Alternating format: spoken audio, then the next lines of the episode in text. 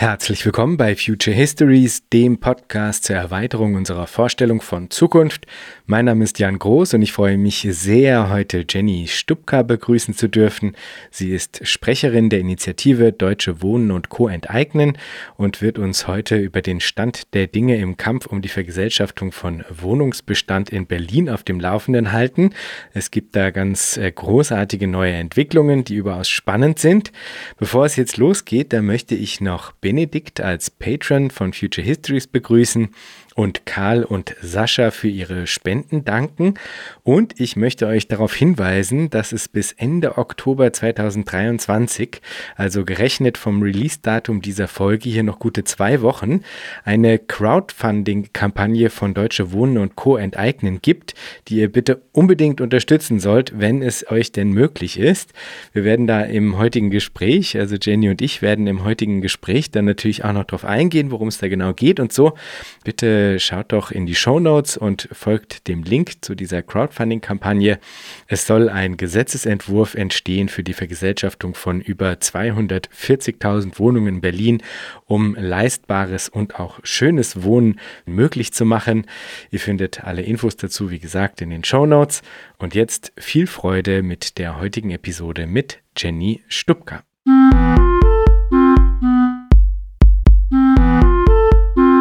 Herzlich willkommen, Jenny. Ja, hallo, ich freue mich auch sehr. Ich freue mich riesig. Jenny, wir sprechen ja heute nicht zuletzt miteinander, weil es eine sehr spannende Neuigkeit aus der Initiative gibt. Ihr werdet einen Gesetzesentwurf zur Vergesellschaftung von circa 240.000 Wohnungen in Berlin schreiben, der, wenn er denn von den Berlinerinnen dann auch äh, angenommen wird, auch für die Politik bindend sein wird. Das ist sehr wichtig. Und äh, wir wollen natürlich alles über diesen Gesetzesentwurf erfahren, aber vielleicht kannst du zuvor für all jene, die sich eben mit dem Verlauf der Dinge noch nicht so wirklich aus auskennen, einen kurzen Überblick geben über die wichtigsten Wegpunkte, die es da gab, die zu diesem Schritt hier jetzt geführt haben. Ja, das ist immer ein bisschen die Herausforderung, finde ich, weil es gibt so viele Leute, die uns schon so treu begleitet haben, gedanklich. Und dann gibt es natürlich noch welche, äh, die uns noch nicht so gut kennen. Das heißt, ich versuche das jetzt ein bisschen unterhaltsam zu halten, auch für Leute, äh, die uns schon kennen, aber vielleicht gelingt mir das auch nicht so ganz. Ähm, also der Satz, den wir immer gesagt haben, als wir unsere Initiative gegründet haben, 2018, ähm, dass die Mieten innerhalb von zehn Jahren in Berlin äh, sich verdoppelt haben, der stimmt jetzt immer noch. Also auch 2023 kann man sagen, in den letzten zehn Jahren haben sich die Mieten verdoppelt. Das heißt, die Spanne, über die diese massive Mietenexplosion zeitlich jetzt stattgefunden hat, die hält halt immer noch an. Und die meisten Leute von uns äh, kennen ja die Probleme mittlerweile persönlich. Also als die Mieterinnenbewegung in Berlin gestartet hat, könnte man sagen, war das vielleicht noch ein Problem eher der Leute, die wenig Geld haben oder die Leute, die eh schon auf zu engem Raum zusammen gewohnt haben. Jetzt hat es ja wirklich äh, einfach auch die ganz breite Mittelschicht schon vollkommen erreicht. Und die Probleme sind vielfältig, also Verdrängung. Wir haben zum Beispiel ähm, einen Freund, der auch mietenpolitisch aktiv war, der ist mit seiner Familie aus Berlin weggezogen für die Zeit, äh, die sie brauchten, um eine Wohnung zu finden. Das hat insgesamt zwei Jahre gedauert. Ne, also Verdrängung aus den Strukturen, die wir brauchen, um ein gutes Leben zu führen in Zeiten, in denen der Sozialstaat zu, schon ziemlich abgebaut ist. Es bedeutet auch, dass Leute zusammengedrängt leben auf viel zu engem Platz. Es bedeutet auch Abstriche im Lebensstandard und die Zerstörung der Stadt, wie wir sie lieben. Also darum geht es. Und deswegen haben wir 2018 zu einem Zeitpunkt, als die Mieterinnenbewegung in Berlin wirklich schon sehr stark und sehr divers war, äh, diese Kampagne gegründet, Deutsche Wohnen und Co. enteignen. Und da geht es darum, die großen ähm, Wohnungskonzerne in Berlin, die jeweils mehr als 3000 Wohnungen besitzen, zu enteignen und zu vergesellschaften. Und die Vergesellschaftung ist eben diese wirklich wunderschöne und auch bisschen utopische Perspektive, die wir aber ganz äh, konkret erkämpfen können. Und dazu haben wir erstmal ähm, 2021 hat ja stattgefunden, einen sogenannten Beschlussvolksentscheid abgehalten, den wir auch gewonnen haben. 59 Prozent äh, derjenigen, die abgestimmt haben, haben an dem Tag dafür gestimmt. Und es geht dabei eben eigentlich um drei Dinge. Also einmal ein Wechsel des Eigentümers. Diese Wohnungen, in denen wir wohnen, sollen nicht mehr den großen ähm, börsennotierten Wohnungskonzernen gehören. Es geht um ein eine Änderung des Verfügungszwecks. Es soll nicht mehr darum gehen, Profit zu generieren, sondern darum, ähm, dass Bedürfnisse befriedigt werden, also ein gemeinnütziger Zweck statt einem privatnützigen. Und es geht halt vor allem auch um eine Veränderung der Verfügungsweise über dieses Eigentum. Wir wollen nämlich demokratisch darüber bestimmen. Ja, und dann vielleicht noch ein Update, was jetzt auch interessanter für Leute, die äh, uns eigentlich schon lange kennen. Nach der Wahl 2021 gab es ja erstmal einen rot-grün-roten Senat. Und der hat sich eigentlich auch ziemlich kritisch insgesamt zum Vergesellschaftungsanliegen positioniert. Also zum Beispiel hat die SPD-Führungsriege ziemlich starken politischen Unwillen artikuliert und das trotz einem eigentlich anderslautenden Parteitagsbeschluss der Berliner SPD. Die Grünen haben sehr stark gemacht, dass die Vergesellschaftung immer nur das letzte Mittel sein könnte, also dass man alles andere tun könnte, wobei sie uns immer nicht gesagt haben, was all dieses andere ist und dass man dann nach moralischen, also qualitativen Kriterien schlechter Vermietungspraxis zum Beispiel im Einzelfall vergesellschaften könnte. Und damit nehmen Sie ja der Vergesellschaftungsidee, dass man wirkliche Wirtschaftsmacht ähm, sozusagen den Konzernen nimmt und sich selbst aneignet, wird er völlig verkannt oder kaputt gemacht. Und was dieser rot-grün-rote Senat gemacht hat, ist eine Expertinnenkommission einzusetzen, ähm, die angebliche große Unklarheiten und rechtliche Unsicherheiten klären sollte. Äh, das war einerseits ganz eindeutig eine Verschleppungstaktik, also ist, man hätte auch sofort mit der Erarbeitung eines Gesetzes beginnen können und müssen eigentlich nach dem gewonnenen Volksentscheid. Aber dank ziemlich ähm, intensiver Arbeit mancher ExpertInnen, die da drin saßen und auch der Zuarbeit von der betreuenden Gruppe äh, von uns bei DWE, sind trotzdem äh, in diesem Abschlussbericht, den es inzwischen gibt, einige sehr erfreuliche Dinge zu lesen. Also insgesamt kommt die Expertinnenkommission zu dem Schluss, dass die Vergesellschaftung möglich ist, dass sie unter dem Verkehrswert möglich ist und dass sie auch das beste Mittel ist. Also die weisen auch nach, es gibt kein anderes Mittel, was in einem vergleichbaren Umfang und in einer vergleichbaren Tiefe die Wohnungsproblematik in Berlin in den Griff kriegen könnte. Ja, das haben wir sozusagen auch noch im Rücken. Inzwischen ist es ja aber zu einer Wahlwiederholung in Berlin gekommen, weil es sozusagen in der Umsetzung gab es äh, Probleme. Und seitdem haben wir tatsächlich einen schwarz-roten, also einen CDU-SPD-Senat in Berlin. Und da kann man sich schon vorstellen, eigentlich mit äh, der CDU ist keine Vergesellschaftung zu haben. Und dazu stehen sie auch ganz offen. Wir haben einen Finanzsenator von der CDU, äh, Stefan Ebers heißt der, und der hat gesagt, ja, ähm, sie wollen jetzt ein sogenanntes Rahmengesetz schreiben, was juristisch wirklich ein, eine völlig überflüssige Idee ist. Darin sollen Richtlinien, grobe Ansatzpunkte von Vergesellschaftung definiert werden, sozusagen auf einer mittleren Ebene.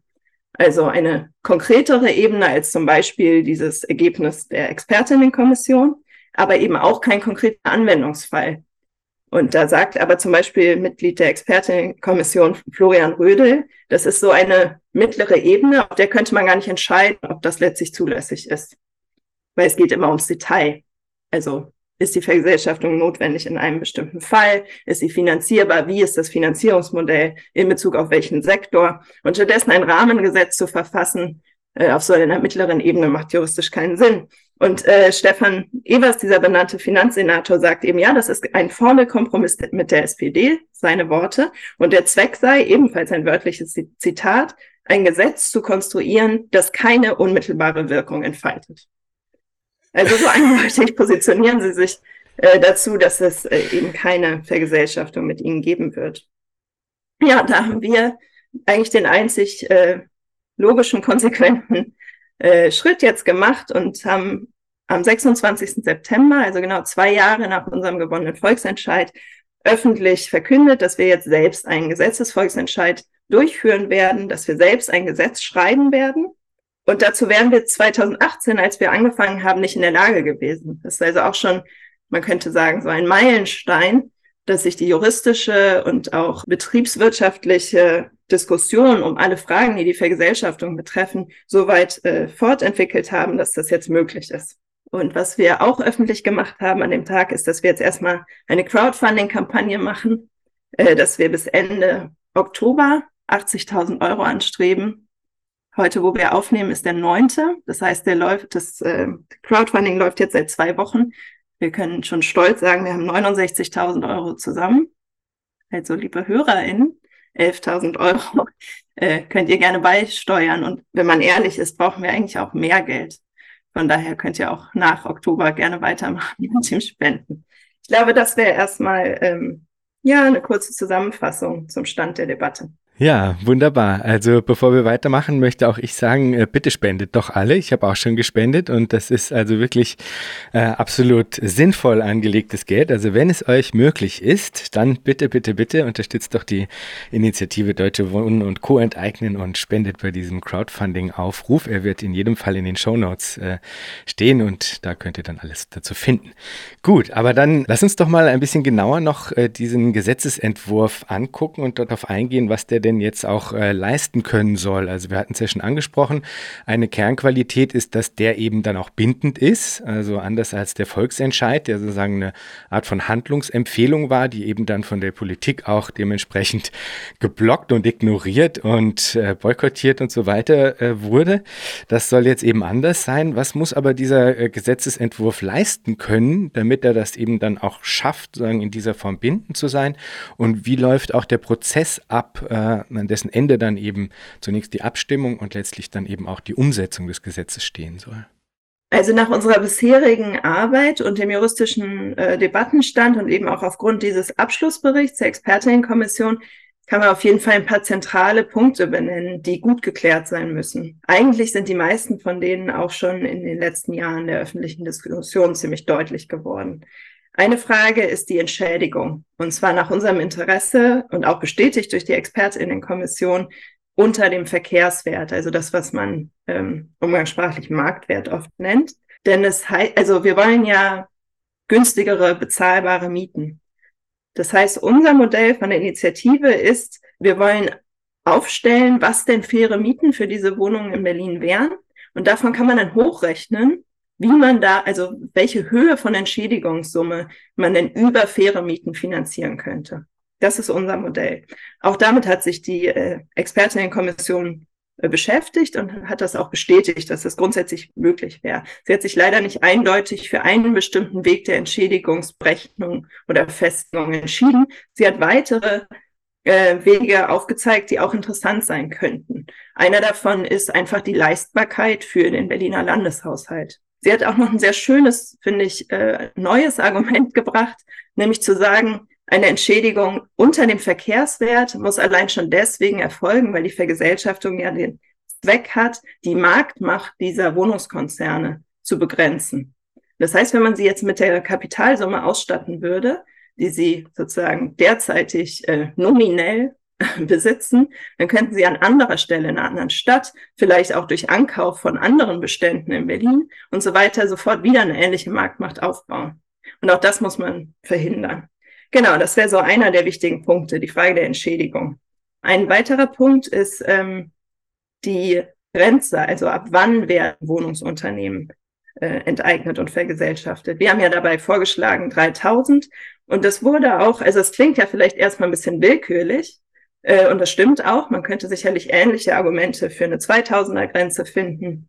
Aber gerade in dieser vermeintlichen Willkür wurde die Grenze auch äh, prinzipiell von der Expertinnenkommission bestätigt, weil sie nämlich sagt, ja genau, es geht um eine Größe des Umfangs der Bestände, es geht um Marktmacht und damit geht es eben, und das ist wirklich eigentlich sehr wichtig, um das rechtssicher zu begründen, nicht um qualitative Unterscheidung davon, wie jetzt das individuelle Geschäftsgebaren der Konzerne ist. Sonst könnte man ja sagen, okay, dieser eine ähm, Konzern verhält sich irgendwie doch ein bisschen moderater. Gehört er überhaupt vergesellschaftet? Nein, es geht einerseits um die Herstellung des äh, Vergesellschaftungszwecks, günstigen bezahlbaren Wohnraum zur Verfügung stellen zu können und andererseits eben um den Bruch dieser bestehenden Marktmacht.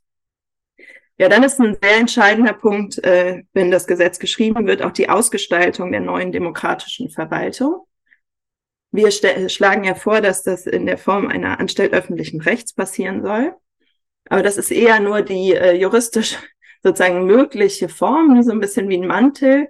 Äh, und wir stellen uns ja konkret eine Art Rätesystem vor. Das heißt, da muss man auch einfach gut ausarbeiten, wie genau das funktioniert. Ein weiterer Punkt ist die Vergabeprinzipien, die zukünftigen Vergabeprinzipien äh, für den Wohnraum. Und dann äh, vielleicht noch ein Aspekt, der jetzt äh, eher in ja, der jüngeren Zeit so auch mehr in die Diskussion gekommen ist, ist, dass man konkret regeln muss, wie die Verwaltung übergeben wird. Und das ist tatsächlich, wenn man sich vorstellt, ne, also 240.000 Wohnungen ist ja die Anzahl, die wir jetzt schon kennen, aber die Eigentumsverhältnisse sind in Deutschland ja auch sehr undurchsichtig. Das heißt, es ist gut möglich, dass da noch weitere Konzerne tatsächlich in verstrickten Unternehmensstrukturen äh, eigentlich noch zutage kommen und es eigentlich vielleicht sogar noch um mehr Wohnungen geht. Ja, und man muss ja ad hoc eine Übergangsverwaltung aufbauen, die sofort in der Lage ist, so riesige Wohnungsbestände zu verwalten. Das heißt, das ist was, was ähm, auf jeden Fall für die Belastbarkeit des Modells auch ziemlich relevant ist. Ja, und dann zum Ablauf. Ich habe ja schon gesagt, dass sich der Stand der Debatte über Vergesellschaftung extrem entwickelt hat. Und unsere, unser Anliegen ist es, unter Einbezug von ExpertInnen, also FachjuristInnen, äh, unter Einbezug von WissenschaftlerInnen und eben Praxiskennerinnen zum Beispiel von demokratischen Strukturen dieses Gesetz zu erarbeiten. Und da bin ich auch total zuversichtlich, dass wir das äh, gut schaffen. Und zwar ist das Ziel, bis Ende 2024 dieses Gesetz zu haben. Und dann passiert eigentlich vom Ablauf wieder was, äh, das Gleiche, kann man sagen, wie beim ersten Volksentscheid. Es gibt ein Volksbegehren erstmal noch die Unterschriftensammlung zur Einleitung eines Volksbegehrens, also zwei Stufen von Unterschriftensammlung und dann bei im Erfolgsfall eben den Volksentscheid. Und man muss aber sagen, dadurch, dass es sehr wahrscheinlich ist, dass das Gesetz von der, also es gibt immer eine Phase, wo die Insel, die Innenverwaltung, äh, der Innensenat, die Verwaltung des Innensenats ähm, in Berlin eine juristische Prüfung durchführt. Und äh, dann kann das sozusagen vor das Landesverfassungsgericht gebracht werden. Und wir halten das für sehr wahrscheinlich. Und dann ist es zeitlich von uns wirklich nicht gut zu planen, wann wir zum Volksentscheid kämen. Aber damit man eine Vorstellung hat, äh, das wird frühestens bei der Wahl 2026 sein. Davon gehen wir gerade aus. Vielleicht jetzt direkt nochmal zum letzten Punkt, juristische Prüfung. Ist das klingt ja eigentlich sofort wieder nach so einem Ort, wo Verschleppungstaktiken eigentlich auch angebracht werden können.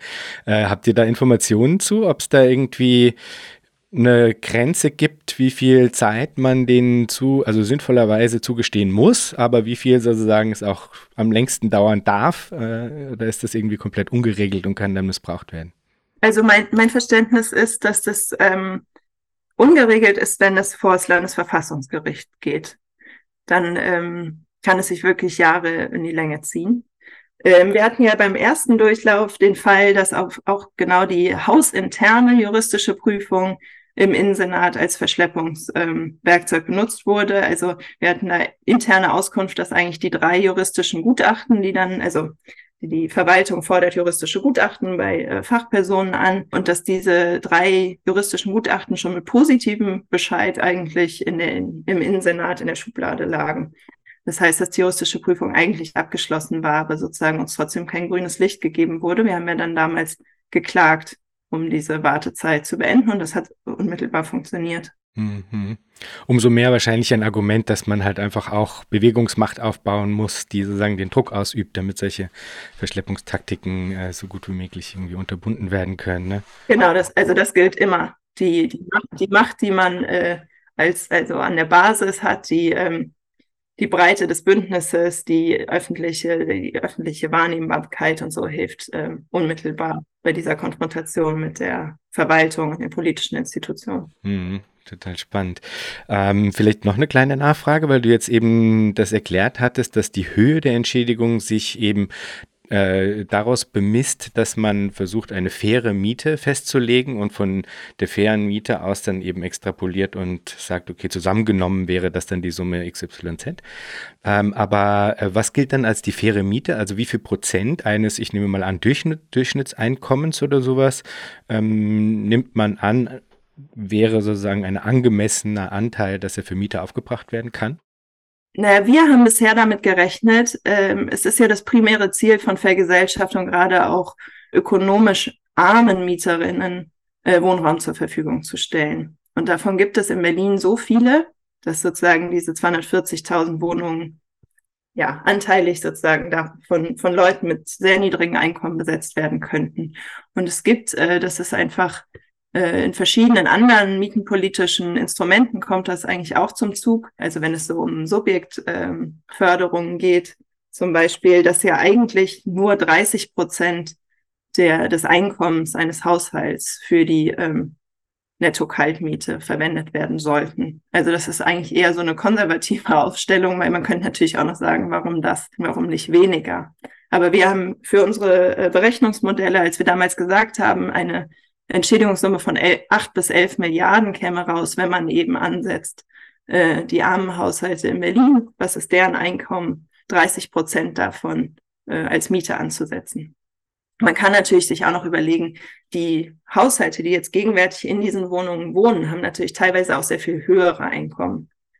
Also man könnte dann diskutieren, ob man nicht trotzdem einkommensbezogen Mietkostenunterschiede macht. Ist sowas schon mal gemacht worden? Also, weil äh, gibt es dafür irgendwie einen Präzedenzfall, dass man äh, so ein Gesetz quasi aus einer Bewegung heraus oder anderen Elementen der Zivilgesellschaft, wie man das so nennt, äh, äh, erarbeitet worden ist und dann zur Abstimmung gebracht worden und dann entweder angenommen oder auch nicht? Ja, ein gutes Beispiel für einen erfolgreichen Gesetzesvolksentscheid in Berlin ist der um das Tempelhofer Feld. Der ist ja jetzt ungefähr zehn Jahre her und da ging es um eine Abstimmung äh, über ein konkretes Gesetz. Und da haben damals über 60 Prozent äh, der, derjenigen, die gewählt haben, für den Erhalt des ganz offenen, unbebauten Flugfeldes in Tempelhof gestimmt. Was man daran halt auch gut beobachten kann, ist der Umgang der Politik mit einem Gesetzesvolksentscheid. Also genau an diesem Beispiel. Weil es ist ja ein brisantes Thema, freie Flächen in der Stadt ähm, bei gleichzeitigem Wohnraummangel.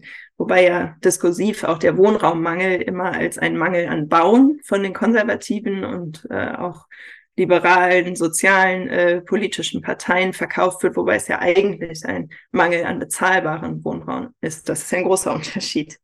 Aber ja, gegenwärtig wird eben diese Entscheidung, äh, das Flugfeld unbebaut zu lassen, äh, immer wieder in Frage und zur Diskussion gestellt. Das heißt, es ist, ähm, wird halt nicht als nachhaltige Entscheidung anerkannt. Dann wird eben auch immer gegenteilig die Bebauung als Notwendigkeit für die Stadtentwicklung dargestellt und eine ja, Projekte von Randbebauung klein und auch schön geredet. Das ist so der Umgang, bis hin zu dem Vorschlag, ähm, dass CDU und SPD darüber sprechen, vielleicht eine erneute Abstimmung sozusagen von oben anordnen zu wollen. Genau, und was wir jetzt auch schon sozusagen daraus mitnehmen können, ist, dass eben auch bei einem Gesetzesvolksentscheid der Entscheid oder das Ergebnis langfristig verteidigt werden muss. Also im Falle einer Vergesellschaftung von Wohnraum zum Beispiel müssten wir uns darauf einstellen, langfristig auch gegen die Reprivatisierung zu kämpfen. Also das Gesetz soll das natürlich ausschließen, aber ähm, das muss man nachhaltig erkämpfen. Also das, was wir jetzt immer kommunizieren, wir können das nur schaffen, wenn ihr alle mitmacht, was wahr ist. Das gilt eigentlich noch sehr viel länger. Wir können das auch auf Dauer nur vergesellschaftet erhalten, wenn wir alle mitmachen was ja einfach daran liegt, dass wir äh, die staatlichen Institutionen und Verfahren mit so einem Gesetzesvolksentscheid für Vergesellschaftung eigentlich in so einem Ausmaß ausdehnen, dass sie gegen die Funktion des bürgerlichen Staates Kapital zu schützen äh, steht. Das heißt, dieser, dieser Kampf ist schon langfristiger als einfach nur bis zu dem einen Wahltermin. Mhm.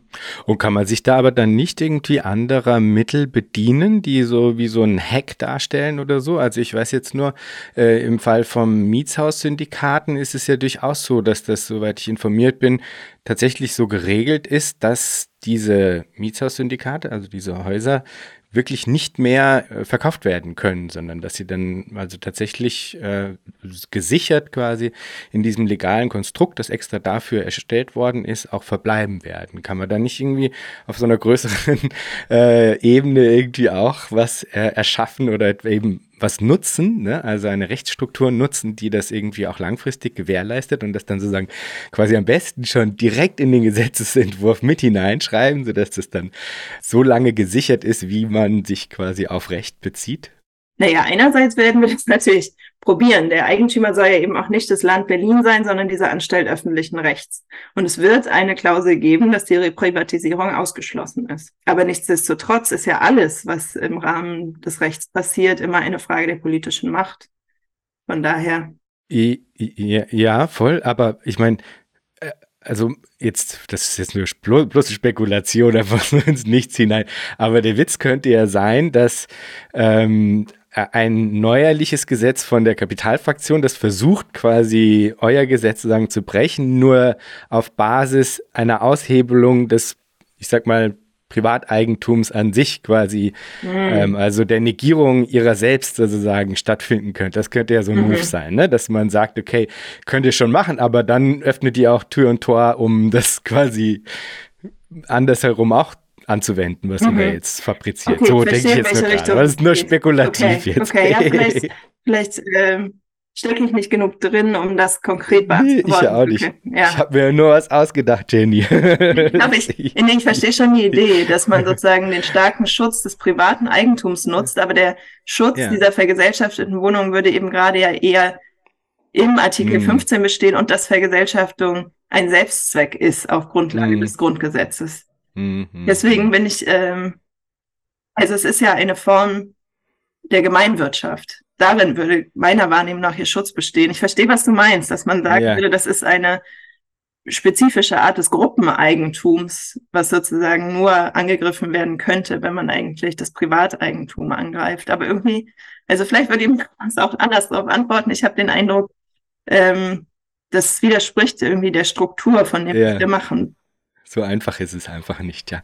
Also ich bin gespannt, auf was hier da noch alles kommt. Ähm, äh, genau, also da wird es ja in jedem Fall irgendwie, wird auf jeden Fall versucht, sozusagen natürlich dem entgegenzuwirken, dass man da dann später nochmal von politischer Seite aus das Ganze unterminiert. Ja, aber das ist natürlich recht. Es wird so oder so ein wahrscheinlich stetiger, auch bis zu einem gewissen Grad Verteidigungskampf auch sein müssen dann, ne, auf absehbare Zeit hinweg.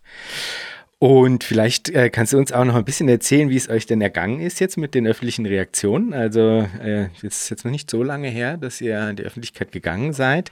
Crowdfunding hast du ja schon erzählt, läuft super, kann man sagen, soweit. Wie war sonst so die öffentliche Berichterstattung? Was äh, kam da so äh, von den Medien vielleicht auch? Weil ich finde ja, also die von dir erwähnte Expertinnenkommission, ich meine, das ist der absolute Hammer, was da rausgekommen ist. Sehr großartig. Also das äh, unterstützt äh, ja alle eure Positionen und geht zum Teil sozusagen noch in positiver Manier quasi darüber hinaus, wenn sie sagen, so ja, es ist das beste Mittel. Also ich meine, das habt ihr natürlich auch schon immer gesagt, aber dass das man noch von so einer Seite dann noch kommt, ist natürlich fantastisch, ja.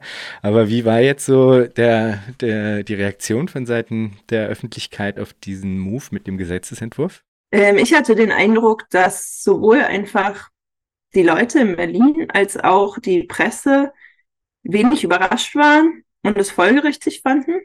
Und ich finde, was daran erfreulich ist, ist einerseits, dass Leute das doch auch recht plausibel finden, dass man jetzt äh, eben so weitermacht. Ähm, und andererseits, dass sie wenig überrascht waren, finde ich, zeigt aber auch eine große Glaubwürdigkeit von uns als Initiative. Also, dass man nicht davon überrascht ist, dass es weitergeht, sondern dass man eigentlich ähm, damit gerechnet hat, dass es äh, weitergeht. Ich finde, das zeigt, ähm, dass Leute verstehen, dass wir uns nicht abspeisen lassen und dass es uns ernst damit ist. Ähm, auch noch zu den Reaktionen, wenn man sich anguckt, wer wie viel gespendet hat, das ist ja sehr aufschlussreich. Sieht man, dass 1820 einzelne SpenderInnen waren innerhalb von zwei Wochen, die im Durchschnitt 37 Euro gespendet haben. Das heißt, es äh, zieht sich wirklich nicht aus wenigen äh, wohlhabenden SpenderInnen, sondern es ist wirklich eine sehr breite Basis. Dann kriegen wir natürlich viele positive Reaktionen über Social Media. Und auch wenn man sich, es gibt so eine Pinwand-Funktion bei diesem Crowdfunding, wenn man sich anguckt, da haben auf jeden Fall auch äh, Dutzende Leute geschrieben, ne, dass sie uns Glück wünschen, dass sie das richtig finden und so weiter. Und ein sehr großes Interesse kam auch von Seiten der Presse. Also ich fand es ein bisschen unterhaltsam. Tagesspiegel in Berlin ähm, hat ja unsere Ankündigung schon frühzeitig geleakt, so ein bisschen den Status, den sie sich wünschen, über ihren Tagesspiegel äh, Newsletter äh, in Berlin ganz up-to-date zu sein, zu festigen. Also da sieht man äh, zu, mitzubekommen, was, was wir so planen, das gehört dazu, um sich am Nerv der Zeit zu fühlen, würde ich mal sagen.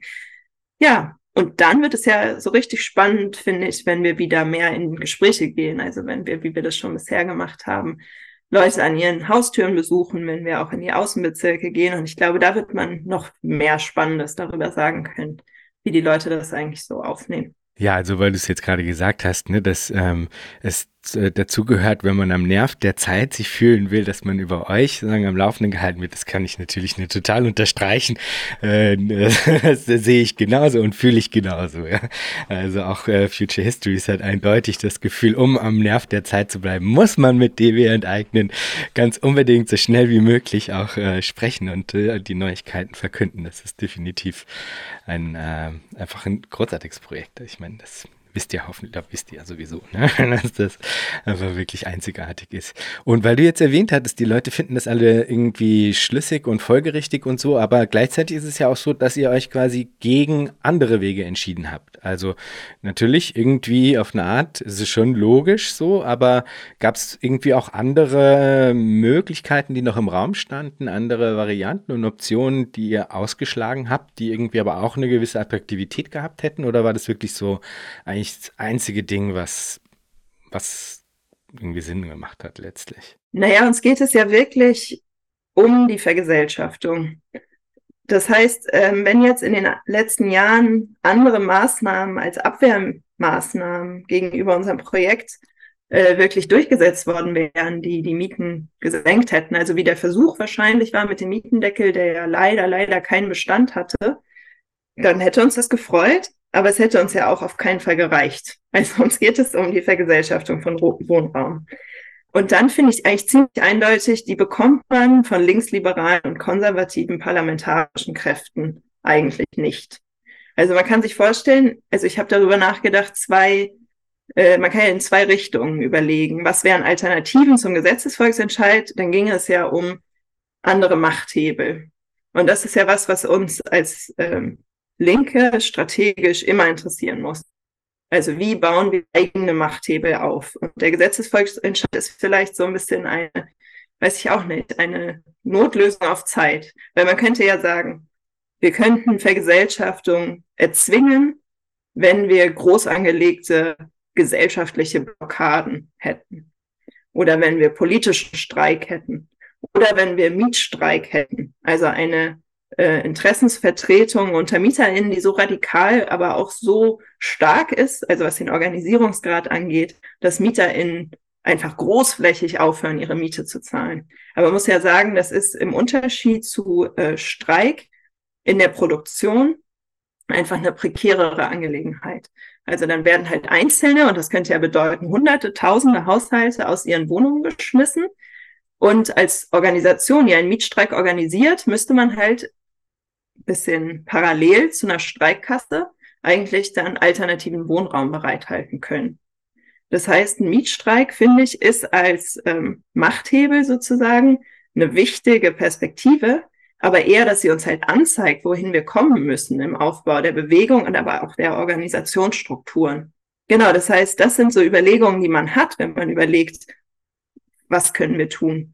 Und die zeigen halt eigentlich an, einerseits, wohin es gehen müsste, aber auch, wo wir noch nicht sind. Und ich sehe so einen Gesetzesvolksentscheid eben als einen guten Kompromiss. Also man wendet in dem Fall ein bisschen geschickt die äh, institutionellen Verfahren der parlamentarischen Politik, um was durchzusetzen, was die parlamentarischen Kräfte selbst überhaupt nicht machen würden, wo sie sich völlig querstellen.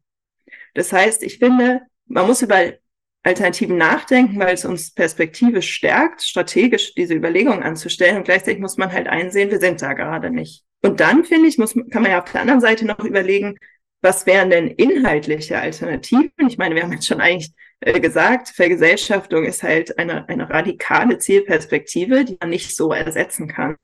Aber was dabei deutlich wird, ist, dass wir auch wenn wir die Vergesellschaftung durchsetzen, eigentlich weitere inhaltliche Ergänzungen bräuchten. Also sowas wie ein Mietenstopp oder ein Mietendeckel für die Wohnungen, die nicht von der Vergesellschaftung betroffen sind. Wir brauchen auch einen Schutz äh, der Mieten im sozialen Wohnungsbau in Berlin. Gerade enden da ganz viele Mietpreisbindungen. Das ist ein totales Desaster. Wir brauchen auch äh, weiterhin Schutz oder müssen das weiterhin äh, erkämpfen, Schutz der Miethöhe und demokratischen Mitbestimmung in den landeseigenen Unternehmen in Berlin. Also Sie haben gerade angekündigt unter äh, Schwarz-Rot bei äh, uns, dass äh, die vorher geltenden äh, Mieterhöhungsgrenzen oder dass es keine Mieterhöhung geben soll, wird gekippt, auch bei den landeseigenen Wohnungsunternehmen. Es ist also gerade wieder eigentlich eine sehr schlechte Zeit für Mieterinnen in Berlin. Und äh, das, das wäre meine Antwort zu der Frage nach alternativen Mitteln. Hm. Ja, es ist eine schlechte Zeit und ihr äh, wollt es auf jeden Fall fundamental ändern. Was gibt es denn dann auf dem Weg dahin sonst noch so für, äh, für Fallstricke? Weil, also ich meine, wir haben ja jetzt schon angesprochen, ähm, es muss auf jeden Fall halt dieses Gesetz irgendwie wasserdicht sein, ne? also auch juristisch halten und so. Es gibt aber natürlich dann auch andere Herausforderungen. Man muss mobilisieren, das ist ja auch wirklich nicht zu unterschätzen. Das ist ein unglaublicher Kraftakt, ja.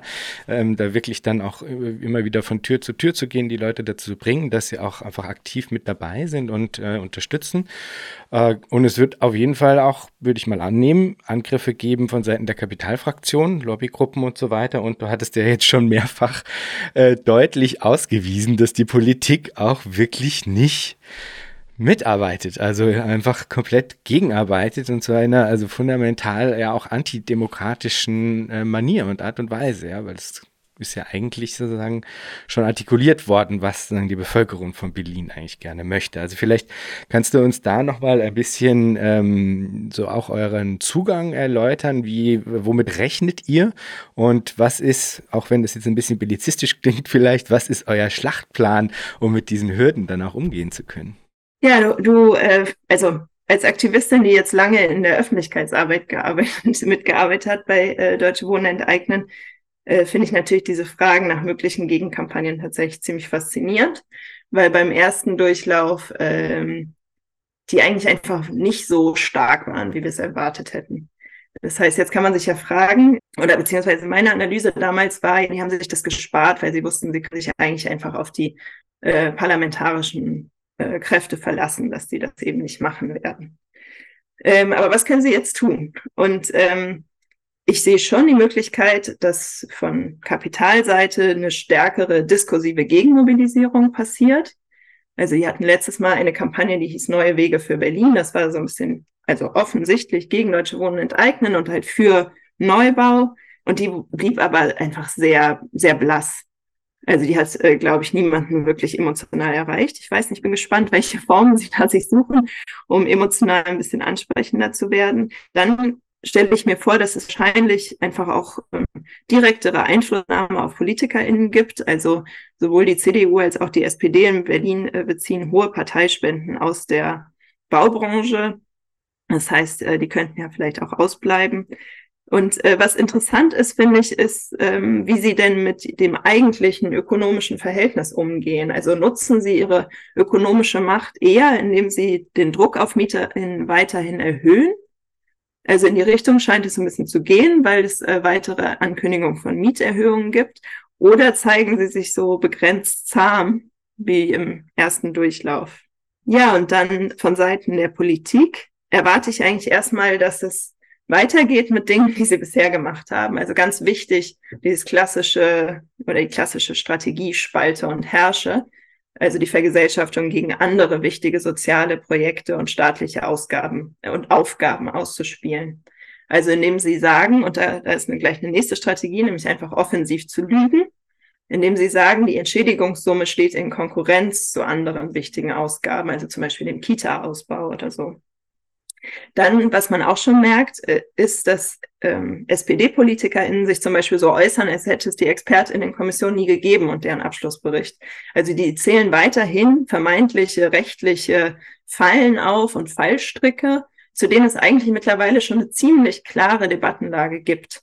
Und dann denke ich, was noch weitergehen wird, ist eigentlich einfach, dass sie dreist die Wahrheit sagen und das ersetzt wird von, ja, wir werden es nicht machen, weil wir es nicht wollen, äh, dass sie sagen, wir werden es dann wieder rückgängig machen, weil wir es müssen.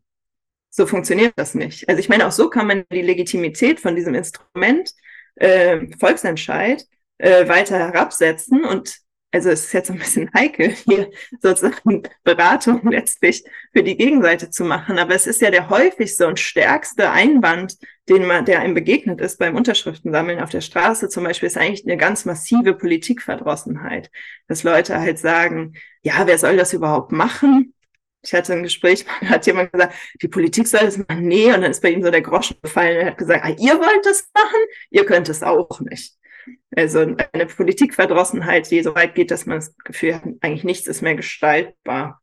Und wenn man dann halt einfach ähm, die Aussicht davon, dass der Volksentscheid halt auch nicht, ne, dass er vielleicht auch keinen Bestand haben wird, wenn man das so hochschraubt, stelle ich mir vor, das ist natürlich eine extrem dreiste, eine extrem dreiste Strategie, die eigentlich auch nur in dem Kontext funktioniert, den ich sehe, der sich ein bisschen verändert hat. Wir haben ja irgendwie sowas wie eine moralische und politische Selbstdemontage vom Linksliberalismus. Also wir sehen das ja in der Asylfrage ganz stark oder im Umgang mit äh, Armut in Deutschland.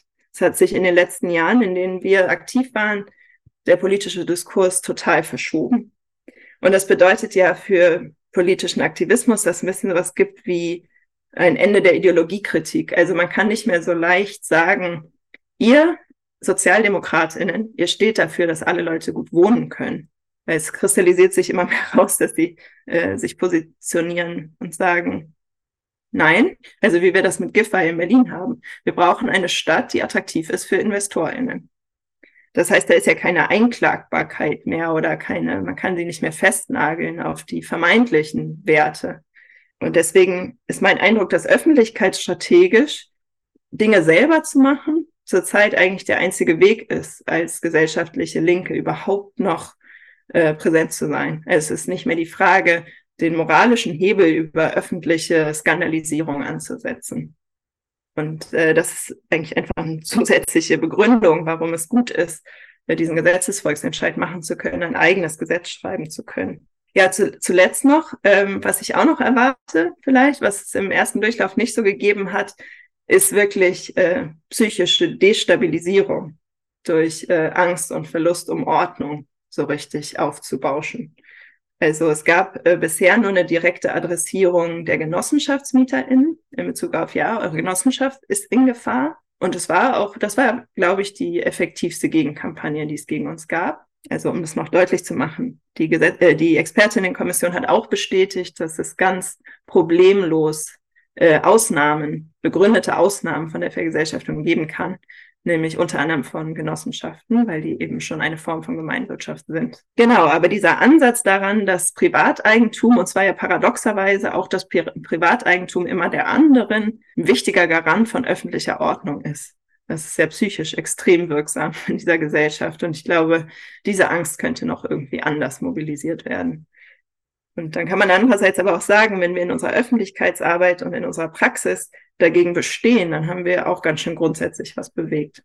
Ja, und also ich muss auch sagen, dass ich das ja, also offensichtlich funktioniert es immer noch irgendwie als Argument, dieses eben so tun, als wäre Privateigentum ein Garant von Ordnung. Aber ich meine, auf einer anderen Ebene hätte ich auch das Gefühl, dass eigentlich wirklich substanzielle Bereiche, äh, also Teile der Bevölkerung auf einer intuitiven Ebene eigentlich das auch jetzt dann irgendwann nicht mehr schlucken. Ne? Also weil ja so offensichtlich das in ihren eigenen Leben ankommt, dass es eben destabilisierend wirkt und das ja eigentlich. Ja, die Unsicherheit dadurch ist sehr groß. Genau, eben. Aber insofern ist es ja auch kein Garant von Ordnung dann, sondern eigentlich ein, ein Produzent von Unsicherheit. Und das ist ja genau das Angebot, bei dem ihr ansetzt. Dass ihr also sagt, okay, aber das ist das, was wir leisten können, ist existenzielle Sicherheit, in dem Fall im Bereich des Wohnens für euch, sozusagen. Insofern ist es ja ein total für uns. quasi, also für uns alle. Ja, ja, ja, für uns alle, genau, ja. Aber ich meine jetzt für die, die, ver die hm. verängstigt und noch zu überzeugen wären, hm. sozusagen, ja. Ähm, und, und das ist, äh, das ist ja ein total, also super attraktives Angebot, finde ich, gerade auf diesem Terrain auch der, der Frage von Ordnung äh, verstanden als äh, auch ein Garant von Sicherheit, ne? also in dem Fall existenzielle Sicherheit im, im Feld des äh, Wohnens. Und vielleicht auch noch als Anmerkung, achso, Entschuldigung, ja? Nee, nee, du kannst auch erst. Na, weil ich wollte nur als Anmerkung jetzt für die HörerInnen noch sagen, ähm, weil du jetzt die Kita-Ausgaben angesprochen hast und dass das quasi instrumentalisiert wird und so getan wird, als, als würden da quasi ähm, dann Gelder nicht mehr bereitstehen für Kita und so weiter. Und das stimmt ja überhaupt nicht, sondern es ist ja so, dass die äh, Ausgaben, die für die Entschädigung gezahlt werden sollen, aus dem äh, Betrieb heraus äh, quasi entgolten werden. Also ist das totaler Quatsch natürlich, ja. Ja, das wäre das wär ein Beispiel halt für, offen, also für offensives Lügen, was einfach auch die ganze Zeit passiert, nämlich zu sagen, ähm, das überlastet den Berliner Landeshaushalt, während unser Vorschlag ja ist, es refinanziert sich aus den Mieten. Man macht das über Schuldverschreibungen, die auch äh, sozusagen begrenzen, wie sehr man von Krediten und den Kreditbedingungen gerade abhängig ist. Mhm. Oh, ja, Entschuldigung, wolltest du noch was sagen? Naja, ich, ich würde ja? auch gerne noch ein bisschen auf die andere Seite deiner Frage zum, äh, ja, wie du es ja. genannt hast, Schlachtplan eingehen. Nämlich, das war ja gerade eher Überlegung zu dem, was in der öffentlichen Debatte stattfinden wird.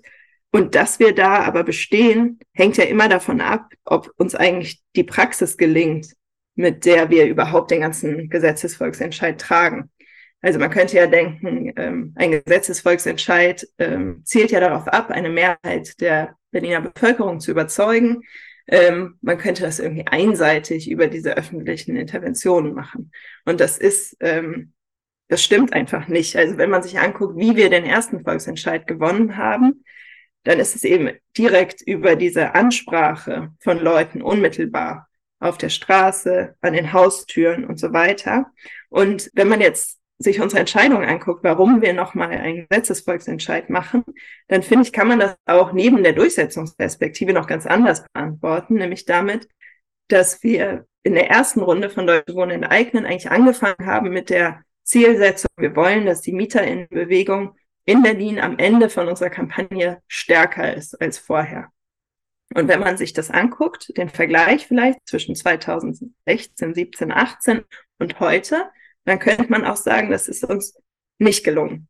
Also einerseits kann es daran liegen, dass eben auch andere Themen extrem groß geworden sind und auch, ne, vorher hatten wir so eine Landschaft mit ganz, ganz vielen kleinen Mieterinitiativen in Berlin. Und deren Thema wurde ja auf einer Makroebene jetzt artikuliert. Also es ist wirklich ganz eindeutig, das Problem besteht in der Struktur von börsennotierten Wohnungskonzernen, die eben Profitmaximierung betreiben und sich das in schlechte Vermietungspraxis übersetzt. Und das musste auf eine Art in der Sichtbarkeit, in der Presse und für die Politik gar nicht mehr äh, immer erzeugt werden durch äh, diese Skandalisierung am einzelnen Haus oder so. Man kann sich aber auch noch fragen, ob nicht die Sichtbarkeit von einem Akteur, vorher war das sozusagen ein sehr plurales Bild der Berliner Mieterinnenbewegung und der Fokus ist sehr stark auf deutsche Wohnenteignen gelandet. Das heißt, ich finde dieses Ziel, die Mieterinnenbewegung zu stärken, natürlich wird sie sich auch ändern. Ne? Also das Ziel ist nicht, dass man wieder da ist, wo man vor sechs Jahren war vielleicht. Aber dieses Ziel besteht halt eigentlich einfach weiter. Also das, was jetzt spannend ist am Gesetzesvolksentscheid, ist eigentlich, dass er uns erlaubt, die bisher erfolgreiche Praxis, die politische Praxis, die zu dem ersten äh, Erfolg geführt hat, fortzusetzen. Und zwar während wir sichtbar sind. Also öffentlich wird sichtbar sein. Wir machen einen weiteren Volksentscheid und unter diesem öffentlich sichtbaren Mantel können wir halt weiterhin Kiezstrukturen aufbauen. Wir können weiter besser darin werden, wie man Gespräche führt, um Leute zu mobilisieren, aber auch zu organisieren. Wir können weiter daran arbeiten, wie wir Mieterinitiativen unterstützen durch Organizing und weiter darüber nachdenken, was eigentlich eine potenziell dauerhafte Organisation für die Berliner Mieterinnenschaft ist. Ähm, und das ist halt die eigentliche Politik, die wir machen. Also die tragende Praxis, die überhaupt äh, möglich macht, ähm, so sichtbar zu sein und auch so vielfältig zu sein. Ne? Wir hatten ja immer ganz viele verschiedene Aktionsformen und Ausdrücke, also zum Beispiel Cheerleading und Dragshow, dann auch Konferenzen mit Fachdebatten, vielleicht ein Wintermarkt in Lichtenberg, Freiluftkino, Fahrraddemos in Schöneberg, eine eigene Zeitung. Das heißt, äh, das ist ja das eigentlich Lebendige, was wir ähm, aufgebaut haben und was wir jetzt halt weitermachen können. Und das ist, äh, finde ich, auch eigentlich eine starke Begründung dafür, warum das ein guter Schritt ist. Absolut, eine super äh, Begründung. Und einen Podcast habt ihr auch übrigens, habe ich äh, gesehen. Ja. Das stimmt, den habe ich jetzt nur zufällig nicht gehört. nee, nee, ich weiß, aber den habe ich mir natürlich auch angehört in der Vorbereitung. Hat mir sehr gut gefallen, muss ich sagen. Ja, Was ja eure Initiative neben also vielen anderen Dingen auch auszeichnet, ist, dass ihr äh, eben nicht nur ein Kampf äh, gegen etwas seid, so, sondern ihr seid sehr dezidiert und auch wirklich hinreichend detailliert ausformuliert. Auch ein Kampf für etwas. Du hattest das ja schon angesprochen. Es gibt dieses äh, Rätesystem, das ihr entwickelt habt. Und da geht es äh, letztlich eigentlich um eine gemeinwirtschaftliche Selbstverwaltung. Und äh, wie das eben aussehen könnte, das habt ihr in dieser wirklich ausgezeichneten Broschüre mit dem Titel Gemeingut Wohnen ausführlich festgehalten. Und ich habe diese Broschüre wirklich sehr genossen, muss ich sagen, gerade weil das so sehr, sehr detailliert und manchmal fast schon so ein bisschen penibel genau quasi dargestellt worden ist, wie man jetzt die Sachen zu strukturieren hat, was die Verwaltung macht, wie sie kontrolliert wird und so weiter und so fort. Das ist alles sehr, sehr ähm, äh, detailliert dargelegt und das habe ich als sehr angenehm und positiv empfunden, muss ich sagen, weil leider bei ähm, manchen anderen Initiativen äh, oder Instituten und so, die sich sagen mit auch Fragen alternativer Zukünfte beschäftigen, dass dann äh, oft so ein bisschen fehlt. Ne? Da wird dann vielleicht gesagt, okay, wir machen das dann demokratisch, aber wie das konkret dann eigentlich aussehen soll, das wird dann eigentlich nicht weiter ausgeführt. Nicht so bei euch. Das war also wirklich in äh, schönem Detail hinreichend äh, dargestellt. Wir müssen das jetzt natürlich nicht hier alles im Podcast nochmal äh, komplett äh, durchgehen, wie das jetzt ähm, funktionieren soll. Aber vielleicht kannst du uns ja trotzdem mal so ein bisschen ähm, eine Idee davon vermitteln, wie ihr da rangehen wollt, dass diese Selbstverwaltung, diese gemeinwirtschaftliche Selbstverwaltung äh, aufgesetzt werden kann, auch vielleicht im Unterschied zu anderen, ähm, ja, eher, sagen wir mal, klassisch vergesellschaftlichten ähm, Elementen, die es ja auch gibt, wie die Berliner äh, Verkehrsbetriebe oder sowas. Ne? Also ihr plant ja durchaus ähm, anders an die Sache heranzugehen. Wie schaut das aus? Naja, was sehr spannend ist, ist, wenn man sich überlegt, dass die Vergesellschaftung was anderes und sehr viel mehr ist als eine Genossenschaft. Also in einer Genossenschaft hat man das Prinzip, dass die BereitstellerInnen des jeweiligen Guts identisch sind mit den NutznießerInnen. Also es gibt zwar auch äh, natürlich oft gerade in Wohnungsgenossenschaften äh, Mitglieder, die jetzt äh, bisher in keiner Wohnung wohnen, aber sozusagen sie warten darauf. Und äh, der Unterschied zu unserem Modell ist, dass es eben eine Vertretung geben soll, in der sowohl die ProduzentInnen als auch die KonsumentInnen äh, vertreten sind. Also die Produzentinnen wären ja zum Beispiel Mitglieder der Belegschaft dieser Verwaltung. Tatsächlich wäre eine Anstalt öffentlichen Rechts, die über 240.000 Wohnungen verwaltet, im Nu einer der größten Arbeit, also eine der größten Arbeitgeberinnen in Berlin-Brandenburg. Äh, das heißt, es ist super relevant, darüber zu sprechen, dass eben auch äh, die Lohnarbeitenden in der Verwaltungsstruktur und in den Mitbestimmungsstrukturen äh, stark vertreten sind. Und dann ist eben das Spannende, dass von KonsumentInnenseite, also denjenigen, die gerne Wohnraum ähm, in Anspruch nehmen wollen, ist es bei uns im Modell auch nochmal unterschieden. Es gibt die unmittelbaren KonsumentInnen, die in den Wohnungen bereits wohnen, aber auch die noch ausgeschlossenen, also den Rest der Stadtgesellschaft. Und auch der soll eben, und das ist ein starker Unterschied auch zu Genossenschaften, soll auch an den demokratischen Strukturen beteiligt werden. Dann kann man sogar noch sagen, äh, wir haben ja auch die starke Perspektive, dass auch Klimaschutz als Prinzip zum Zug kommen muss. Das heißt, es ist ja in Bezug auf ein Thema zumindest auch der Versuch, dass auch die globale Perspektive, also die ähm, ganzen anderen Menschen, die außerhalb von Berlin leben, mit zumindest ihrem Interesse an einem ja, guten Umgang mit der Klimakrise auch berücksichtigt werden. Das heißt, das ist erstmal schon mal die komplexe Gemengelage, wer alles in der demokratischen Mitbestimmung dabei sein soll.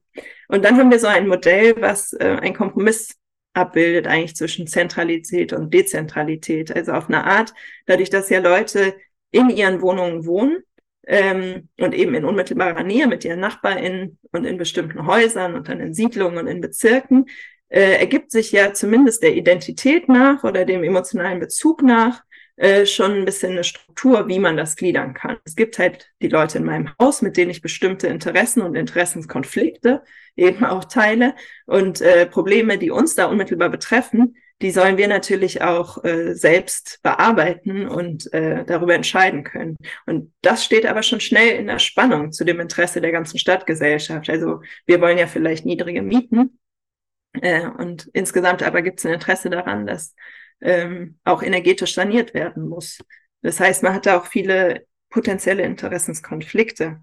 Äh, genau, aber einerseits diese Dezentralität, damit man wirklich verfügt über den eigenen Wohnraum und andererseits aber auch äh, zentrale Erwägungen, nämlich das äh, Allokationsprinzipien zum Beispiel. Also wer bekommt die Wohnung, nach welchen Kriterien? Betrifft ja auch die ganze Stadt. Genau, und wir haben ein, also ein Rätesystem uns überlegt, was äh, diesen ganzen Erwägungen versucht nachzukommen. Eine Sache, die mir auch noch wichtig ist zu sagen, wenn es um äh, Selbstverwaltung geht, ist, dass äh, das ganz schnell darauf verweist, was denn die Bedingungen dafür wären, dass sich wirklich viele Leute tatsächlich beteiligen können. Also Ämter annehmen, an Sitzungen von Gremien teilnehmen und so weiter. Und äh, da gibt es schon einige konkrete Überlegungen, natürlich, dass man bei großer zeitlicher Belastung Sitzungsgeld braucht, dass man auch Schulungen und Bildung braucht, damit man sich äh, in der Lage dazu für, äh, fühlt, ähm, dass man Kinderbetreuung bräuchte, dass man vielleicht auch aussuchende, aber gleichzeitig noch sensible Motivation braucht. Ähm, das heißt, es ist schon gleich sehr komplex und geht auch ins Detail, wenn man es ernst meint, äh, mit bestimmten Problemlagen umzugehen. Ja, wie gesagt, ich fand das ja toll, dass das so ins Detail gegangen ist. Ist das dann eigentlich jetzt schon ein Grad an Ausarbeitung, weil du vorhin angesprochen hattest, dass das auch was ist, was das Gesetz leisten können muss? Also auch in Bezug auf die Frage, wie eben das dann tatsächlich organisiert werden soll, eben zum Beispiel in so einer Rätestruktur. Hättest du das Gefühl, dass diese Broschüre und der Umfang, den das hat in Bezug auf die Details und so weiter, in dieser Hinsicht schon hinreichend ist? Also habt ihr da quasi jetzt schon zu Genüge vorgearbeitet, als dass das sozusagen in Bezug auf dieses Thema zumindest mal für den Gesetzesentwurf schon abgehakt ist?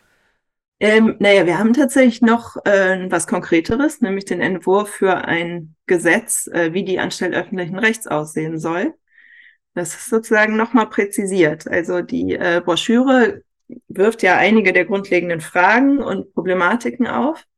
Ähm, aber wenn man noch, noch detaillierteres lesen will zum jetzigen Zeitpunkt, dann kann man sich auch diesen Gesetzesentwurf angucken, den es auch in einer kommentierten Version, glaube ich, gibt. Beziehungsweise ehrlich gesagt bin ich mir gerade nicht sicher, ob wir den schon veröffentlicht haben, aber jedenfalls arbeiten wir daran. Man kann ihn sich bald angucken. Nee, und zu deiner Frage, nö, es braucht tatsächlich noch weitere Präzisierungen in manchen Fällen. Hm. Also ähm, ein Beispiel ist, äh, wie die Vergabe konkret funktioniert. Wir haben da ausführlich diskutiert, dass man eine Art Lossystem braucht. Aber im Unterschied, also das wäre ein Beispiel auch nochmal zu, im Unterschied zu Genossenschaften, die ja in der Regel ähm, auf Wartezeiten ihre Vergabe aufbauen, wäre ja auch noch eine Frage, wie man zum Beispiel Diskriminierungshinsichten auf dem allgemeinen Wohnungsmarkt noch einbezieht. Also wäre es nicht zur Kompensation notwendig, dass ähm, Leute, die sozusagen anderswo sehr unwahrscheinlich eine Wohnung finden, zum Beispiel aufgrund von rassistischer Diskriminierung auf dem freien Wohnungsmarkt, ähm, mit einem doppelten Los an Verlosungen teilnehmen? Oder wie geht man darauf ein, wenn Leute sehr wählerisch sind? Das sind also hm. ne, Genossenschaften haben da auch unterschiedliche Maßnahmen, wie sie Leute bestrafen oder eben auch nicht. Aber die Frage ist, ähm, also da, das ist wirklich dann ja, eine Frage der detaillierten ähm, äh, Umsetzung. Wobei jetzt, also ich kann mich erinnern, also äh, es steht in der Broschüre, wenn man dreimal seine, äh, das irgendwie den Vorschlag abgelehnt hat, ohne irgendeinen triftigen Grund, dann muss man, glaube ich, irgendwie so zwei Monate warten oder sowas. In Bezug auf die äh, Mehrfachlose steht auch irgendwas drin. Also da steht auch drin, dass bestimmte Gruppen eben quasi dann halt zweimal an der Verlosung teilnehmen können, um ihre äh, Wahrscheinlichkeit, dass sie ausgewählt werden, noch zu erhöhen. Also insofern ein paar Sachen sind ja schon. Nee, nee, da steht vieles drin, aber ich sagte, wir sind trotzdem noch weitergekommen. ja, sehr schön. Ähm, gut, also äh, ich fand das jetzt total ähm, äh, spannend und ja, also, also einen sehr, sehr äh, wichtigen Punkt, den du vorhin relativ am Anfang unseres Gespräches äh, auch stark gemacht hast, nämlich, dass es, dass das Ziel neben natürlich der Versorgung mit leistbarem Wohnbestand äh, tatsächlich auch ist, Marktmacht zu brechen. Also, dass das einfach ein, ähm, äh, ja, einfach ein, ein wichtiges Element ist, dass wir das äh, in dem Fall sozusagen jetzt äh, der Gesetzesentwurf oder die Initiative sozusagen leisten können soll. Und äh, wenn man das jetzt mal aufnimmt, dann kommt man natürlich schnell zu dem Punkt, dass es noch ganz viele andere äh, Ebenen und Orte, ähm, also nicht nur unsere Existenzbedingungen sozusagen gibt, wo es gelte, Marktmacht zu brechen. Und äh, damit verbunden ist eben dann die Frage, wie kann man das jetzt sozusagen noch weiter treiben? Ne? Also äh, das ist jetzt natürlich jetzt bei euch, seid ihr sehr stark gebunden, wahrscheinlich kräftemäßig auch, weil ihr einfach äh, ja sehr konkret jetzt auf diesen Gesetzesentwurf äh, hinarbeitet und einfach viel zu tun habt. Aber nichtsdestotrotz ist die Frage ja auch relevant und spannend, ne, wie man das quasi äh, weitertreiben kann. Man kann das sozusagen erweitern auf andere Sektoren. Das findet ja zum Teil dann schon statt, auch in Kämpfen. Da gibt es äh, RWE enteignen, die sich formieren und wo äh, spannend wird, wie sich das weiterentwickelt. Äh, und letztlich wäre ja sagen ein Ziel, ähm, mittelfristig zu einer ganz weitreichenden Form von öffentlichem Luxus und also sehr, sehr ähm, weitreichender Dekommodifizierung und Universal Basic Services letztlich eigentlich zu kommen. Ne? Und also wenn man jetzt feststellt, okay, der Eigentumswechsel alleine, das ist zwar ein wichtiges Element, ja, ist wie so eine Grundbedingung so, aber es ist noch nicht hinreichend. Du hattest jetzt schon darauf hingewiesen, es geht natürlich auch darum, tatsächlich eben dann zu vergesellschaften im Sinne von zu demokratisieren, in, also die Strukturen so aufzubauen, dass sie tatsächlich eine Vergesell demokratische Vergesellschaftung leben und so weiter. Das ist quasi eine Herausforderung. Und dann gibt es aber noch, gerade wenn man sich so eine längerfristige Perspektive vorstellt, die versucht, das auch nochmal über einzelne Sektoren hinaus zu denken, gibt es ja dann andere Fragen, die aufkommen. Nicht zuletzt auch Fragen strategischer Natur. Ne? Wie kann man das, was ihr jetzt da macht, Marktmacht brechen in einem einzelnen Sektor, äh, dahin bringen, dass Marktmacht insgesamt quasi gebrochen wird. Und was gilt es da, also wie, was sind die Überlegungen, die da äh, vielleicht mit einhergehen müssen und wie denkt ihr oder vielleicht, vielleicht du auch darüber nach? Ich weiß ja, du machst auch eine Dissertation zu Eigentumsfragen, vielleicht kommt da ja sowas auch auf. Äh, hast du da vielleicht Ideen zu, was es da für vielversprechende Strategien gäbe, um Marktmacht überhaupt zu brechen und nicht nur in einem Sektor? Ich finde, es sind hier zwei sehr unterschiedliche Fragen, ob man darüber redet, wie man jetzt strategisch äh, diese sich ausweitenden Vergesellschaftungsideen äh, stärkt und was, was eigentlich von Seiten der Bewegungen da zu tun ist. Und andererseits die Frage, ähm, ja, also sozusagen einer größeren Vision davon, Marktmacht zu brechen. Ich, ich versuche jetzt mal auf diese zwei Teile äh, ein bisschen einzugehen. Also was ich einerseits sehe, ist, dass, äh, das hat sich auch in früheren Antworten jetzt auf andere Fragen vielleicht schon angedeutet, dass ich es absolut an der Zeit finde, mit so radikalen, aber konkreten Entwürfen selbst produktiv zu sein. Und ich finde, das ist auch was, wo ähm, die Klimabewegung extrem viel von gewinnen könnte. Also man hat ja gesehen, die haben stark mobilisiert, sogar Massendemonstrationen, riesigste Demonstrationen mit einer Million TeilnehmerInnen in Berlin, haben funktioniert, um Agenda-Setting zu betreiben, was jetzt auch wieder von rechts eigentlich zum großen Teil demontiert wird. Aber es hat keinerlei Erfolge darin gehabt, ähm, ja, eigentlich die politischen Reaktionen zu erzwingen, um die es gegangen wäre. Das heißt, ich finde, was man äh, von unserer, von unserem Ansatz da lernen kann, ist, dass man in eigener Arbeit, und das ist halt sofort schon so eine ganz starke inhaltliche Bündnisarbeit, könnte man sagen, konkrete, radikale eigene Gegenentwürfe entwickeln muss. Also das ist dann in Zusammenarbeit mit unmittelbar Betroffenen, AktivistInnen und WissenschaftlerInnen. Äh, und was einem daher sofort auffällt, ist, dass in verschiedenen Sektoren einfach das äh, auch ganz starke strukturelle Unterschiede gibt. Also wenn man die Fragen beantwortet, wer soll zukünftig entscheiden und wie und was ist die Zwecksetzung und was ist das Problem, da hat man ja zum Beispiel einen ganz starken Unterschied zwischen dem Energiesektor und jetzt dem Wohnraum in Berlin, dass wir im, in Bezug auf den Wohnraum wollen wir das haben, was es schon gibt. Also wir wollen enteignen, vergesellschaften uns aneignen, was es schon gibt. Zwar sind es teilweise auch ziemlich rotte Gebäude, ne, weil die haben die billig gekauft, haben sie nur immer dann saniert, dass es ähm, äh, irgendwie zu Mietsteigerungen beigetragen hat, aber nicht nachhaltig instand gehalten. Das ist auch noch so ein Problem. Also da kriegt man auch ein bisschen was, was man vielleicht nicht wollen würde. Aber es ist doch ein ziemlich starker Unterschied jetzt zu äh, den Unternehmen, die noch von fossiler Energie stark abhängen oder so. Äh, und man sieht auch Unterschiede, das haben drei Klimaaktivistinnen in dieser Broschüre, die sich äh, aus der Vergesellschaftungskonferenz ergeben hat, äh, auch gut aufgeschrieben, finde ich, dass ein Unterschied ist, dass man in Bezug auf Wohnraum so eine starke affektive, emotionale Bindung hat. Also es ist naheliegend, dass man darüber selbst mitbestimmen will. Man hat da auch vielleicht Visionen und Gedanken, die muss man vielleicht auch erst ein bisschen, ähm, die müssen erst ein bisschen entfacht werden vielleicht, aber die sind ziemlich unmittelbar da.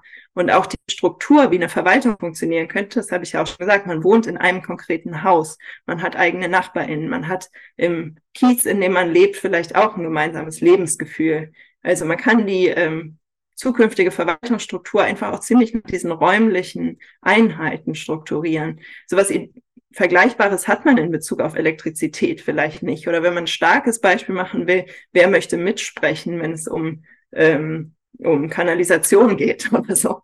Es gibt einfach Themen, bei denen ist das Interesse überhaupt nicht so groß. Und da zeigt sich ja schon, man muss dann vielleicht Modelle entwickeln, äh, wie Mitbestimmung realisiert werden kann, die gar nicht so eine unmittelbare Involviertheit voraussetzt. Das heißt, teilweise braucht man vielleicht auch Repräsentationsstrukturen, die aber trotzdem eine andere Zwecksetzung haben. Genau, von daher wäre erstmal meine Antwort dazu, was muss passieren, damit ähm, das weiter ja, irgendwie sozusagen als größere politische Bewegung passiert, da würde ich schon erstmal sagen, sektoral gute, radikale, aber machbare Modelle zu entwickeln. Also wir hatten das Thema ja auch vorher schon. Die gesellschaftliche Linke in Deutschland ist auch mit dem Zustand der Linkspartei ja immer weniger präsent. Radikale Gesellschaftskritik wird in den nächsten Jahren viel weniger präsent sein, wenn wir nicht dagegen ankämpfen. Und ich glaube, da ist dieser Vorschlag, dass man sagt, so und so machen wir das. Genau das, was wir auch machen, hat halt eine extreme Überzeugungskraft. Das heißt, das finde ich, kann man als Vorbild nehmen. Und dann sprichst du ja darauf äh, an, dass man eigentlich das so als ein das linkes Projekt haben könnte, sowas wie soziale Infrastrukturen oder universal, äh, ja, auf Englisch sagt man ja Universal Basic Needs. Und ich finde, da fehlt bisher ein bisschen eine anziehende, aber nicht so abgehobene Bezeichnung für, wo, worum wir eigentlich kämpfen. Ne, das eine ist irgendwie sehr trocken und äh, technisch, soziale Infrastruktur. Ein englischer Begriff eignet sich für so ein, ähm, ein, ein Einigungsprojekt sozusagen der deutschsprachigen Linken finde ich auch nicht, weil es leicht abgehoben wirkt. Und ähm, in den 1920ern hatte ja Sozialisierung mal bisschen diese Stelle inne, zu bezeichnen, in welche Richtung es geht. Genau, aber das wäre in Bezug auf so Bewegungsstrategie, Politikstrategie, so der eine Teil meiner Antwort. Und dann der andere zu dieser Frage, wie kann man Marktmacht brechen? Da habe ich eigentlich auch drüber nachgedacht, es ist so eine spannende äh, Nebeneinanderstellung schon bedeutet zwischen Vergesellschaftung, die angeblich immer sektoral ist. Dabei würde ich sagen, Vergesellschaftung zielt halt eigentlich auch darauf, die Produktion ähm, zum Gegenstand öffentlicher Entscheidungen zu machen. Ich meine, das war jetzt auch, das war ein eigentlich ein fast wörtliches Zitat von Karl Korsch aus den äh, 20er Jahren. Aber was ich sagen wollte ist, ich sehe es eigentlich nicht so, dass Vergesellschaftung sektor, sektoral denkt und es dann sozusagen die Planungsfrage da ganz nebenan stellt, nämlich schon alleine deswegen, weil, ich hatte das ja schon erläutert, bei der Mitbestimmung in Vergesellschaftung es eben nicht nur um eine Mitbestimmung der unmittelbar betroffenen KonsumentInnen geht. Das heißt, man hat in Bezug auf eine Vergesellschaftung des Wohnraums in Berlin, hat man eigentlich schon eine Frage der Mitbestimmung und auch der Vergabe zum Beispiel die darüber hinausgeht. Also es ist eben keine Genossenschaft. Von daher hat man im Kleinen eigentlich schon weiterreichende Veränderungen. Und deswegen habe ich gedacht, man kann eher mal darüber nachdenken, was wir an der Vergesellschaftung von Wohnraum in Berlin lernen könnten, was bestimmte Fragen der Planungsdebatte, ne, also der Frage, wie Wirtschaftsplanung jenseits des Marktes demokratisch aussehen könnte, was man daraus lernen könnte, wenn es soweit kommt. Und da finde ich, ist es halt ganz viel festzustellen, was muss da passieren, aber eben auch, was können wir daran nicht lernen, weil es ein spezifisches Anwendungsgebiet ist. Genau, als erstes, es kam jetzt schon mehrfach auf, wir könnten halt üben an einem Bereich, der emotional so aufgeladen ist. Das habe ich schon mehrmals gesagt. Das ist aber super relevant in einer Kultur, die sozusagen so von Marktprinzipien beherrscht ist. Also man ist es ja gewöhnt, sich auf andere Menschen nicht marktförmig zu beziehen in Privatbeziehungen, vielleicht in Vereinsstrukturen, äh, in, im Ehrenamt, sowas. Aber ähm, wir haben halt die Möglichkeit bei der Vergesellschaftung von Wohnraum, jetzt zu einem Zeitpunkt, wo es noch gar nicht sowas in der Gegenwart gibt wie eine Vergesellschaftungskultur, das auszuprobieren in einem Bereich, in dem Leute relativ unmittelbar gerne mitbestimmen wollen das ist auch immer noch eine Unterstellung. Ne? Also wenn man so guckt, wer bei den landeseigenen Unternehmen in Berlin im, in den Mieterbeiräten sitzt, dann ist natürlich ein ganz bestimmter Kreis. Aber man kann ja auch andererseits sagen, je mehr es zu entscheiden gibt, desto attraktiver wird es auch, sich an sowas zu beteiligen. Genau, das wäre der erste Punkt. Dann, das kam auch schon jetzt mehrmals vor, ähm, die Frage der Vergabe. Ne, wir haben es ja schon diskutiert. Es, äh, in Genossenschaften gibt es das auch. In der vergesellschafteten in Wohnraumversorgung dann vermutlich auch eine Begrenzung des Wohnraums pro Person zum Beispiel. Ähm, oder dass man Diskriminierungsmerkmale auf dem freien Markt eben in sowas wie einem mehrfachen Los versucht zu kompensieren.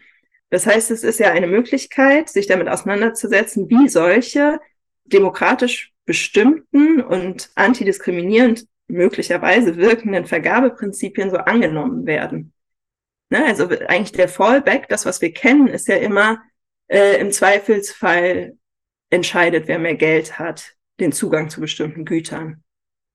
Ne? Also das ist was, was Leute, wir alle so gewohnt sind, dass es im Zweifelsfall irgendwie als natürlicher, gerechter gilt, als wenn man so einen Eingriff vollzieht. Das heißt, ich finde in Bezug auf ähm, Wirtschaftsplanung ist das auch ein ganz wichtiges Erfahrungsfeld. Wie reagieren Leute eigentlich auf andere Vergabeprinzipien als Vermögen? Ja, dann ein dritter Punkt, der kam eigentlich auch schon vor, nämlich, dass wir üben, wie wir mit der Vermittlung beziehungsweise Konfrontation von Interessen umgehen. Also insbesondere der ProduzentInnen und der KonsumentInnen. Also ein Beispiel ist, die Belegschaft will natürlich gute Löhne, die MieterInnen wollen niedrige Mieten. Auch das ist schon ein Interessenswiderspruch. Und wie wird zum Beispiel die ökologische Perspektive verbirgt? Ist sie nicht eigentlich gegen das Interesse von sowohl MieterInnen als auch der Belegschaft nach hohen Löhnen und niedrigen Mieten? Genau, auch das wäre ein Erfahrungsfeld, was eigentlich weit, also ne, Implikationen hat, die über eine sektorale Vergesellschaftung hinausgehen, relevant sind für größere Fragen der Wirtschaftsplanung. Dann, das hatte ich auch schon leicht angesprochen, die Spannung zwischen Zentralität und Dezentralität. Welche Entscheidungen möchte man wirklich auf der kleinsten Ebene treffen? Und wann äh, ist aber das Problem, dass sie zum Beispiel einfach zu ineffizient sind? Also wann ist man der, gegenüber der Stadtgesellschaft verpflichtet, zentralisiertere, effizientere Entscheidungsmodi durchzusetzen, weil nämlich einfach, ne, wenn man Leute, Leuten Sitzungsgelder bewährt, wie, äh, gewährt, wie, wie lange dürfen die da in ihrem Stübchen sitzen, um eine Lösung für, ähm, ich weiß auch nicht, das, ähm, den Müllraum zu finden oder den Interessenskonflikt, ob man einen Fahrradraum möchte oder lieber eine, ein kleines Fitnessstudio im Hausblock oder sowas in der Art. Soll dann wirklich äh, Geld dafür draufgehen, statt für potenziellen Neubau oder so. Also jedenfalls, ich will nur sagen, dass in diesen Vergesellschaftungsfragen äh, und wie man die genau umsetzt, eigentlich ganz viele ähm, von den Problemen von demokratischer Wirtschaftsplanung auf so einer Makroebene eigentlich schon eine große Rolle spielen. Genau, und dann noch das Letzte, dass ja die Vergesellschaftung, wenn sie stattfindet in Berlin, ähm, eben eines Teilsektors ist und nicht mal des ganzen Sektors der Wohnraumversorgung. Das heißt, diese Anstalt öffentlichen Rechts würde ja einer anhaltenden Konkurrenz stehen zum Beispiel äh, und sie auch an, also dauernd eingebunden in, in Märkte, also wenn es darum ginge. Und eigentlich wird es ja da ein bisschen utopisch, wenn man darüber nachdenkt, dass so eine Anstalt öffentlichen Rechts äh, selbst auch bauen könnte. Aber auch da ist sie halt noch weiter eingebunden in Märkte, also für Arbeitskraft, für Baumaterialien, eventuell auch für Boden, wenn man diese Probleme nicht anders löst. Äh, und da kommt dann ja diese Frage, ich glaube, auf die du eigentlich ganz hinaus wolltest, mit, äh, äh, also zum Zug. Wie kann man alternative Verbindungen knüpfen zu den Akteuren oder Produktionseinheiten oder wie auch immer, die man bräuchte, um gut bauen zu können? Ja, und das ist was, wo es ja historisch so ein ganz starkes Beispiel gibt, nämlich die Bauhüttenbewegung in Deutschland in den 1920er Jahren, wo es eben genau darum ging, zu koordinieren, dass man äh, nachfragende Institutionen hat, also zum Beispiel Gewerkschaften, Genossenschaften, die bauen wollen, aber auch ähm, öffentliche Institutionen und dass man die koordiniert äh, mit eben auch kollektiv organisierten Bauträgern. Das heißt, das ist vielleicht so die Perspektive, auf die man die Vergesellschaftung von Wohnraum weiterentwickeln kann. Und was ein bisschen das Problem umgeht, Produktivgenossenschaften innerhalb, oder das gilt ja auch für häufig jetzt nennen sich die ja eher Kollektive, haben ja immer das Problem, in Konkurrenz innerhalb eines kapitalistischen Marktes zu stehen. Und man kann sozusagen, historisch zumindest ist es so halt gelungen, man hat eine starke Organis kollektive Organisation auf Seiten der KonsumentInnen Und das sichert eine Nachfrage, die dann sozusagen die produktive Seite, die zum Beispiel ähm, die, das Bauen ausführen würde, absichert über eine sichere ähm, Auftragslage.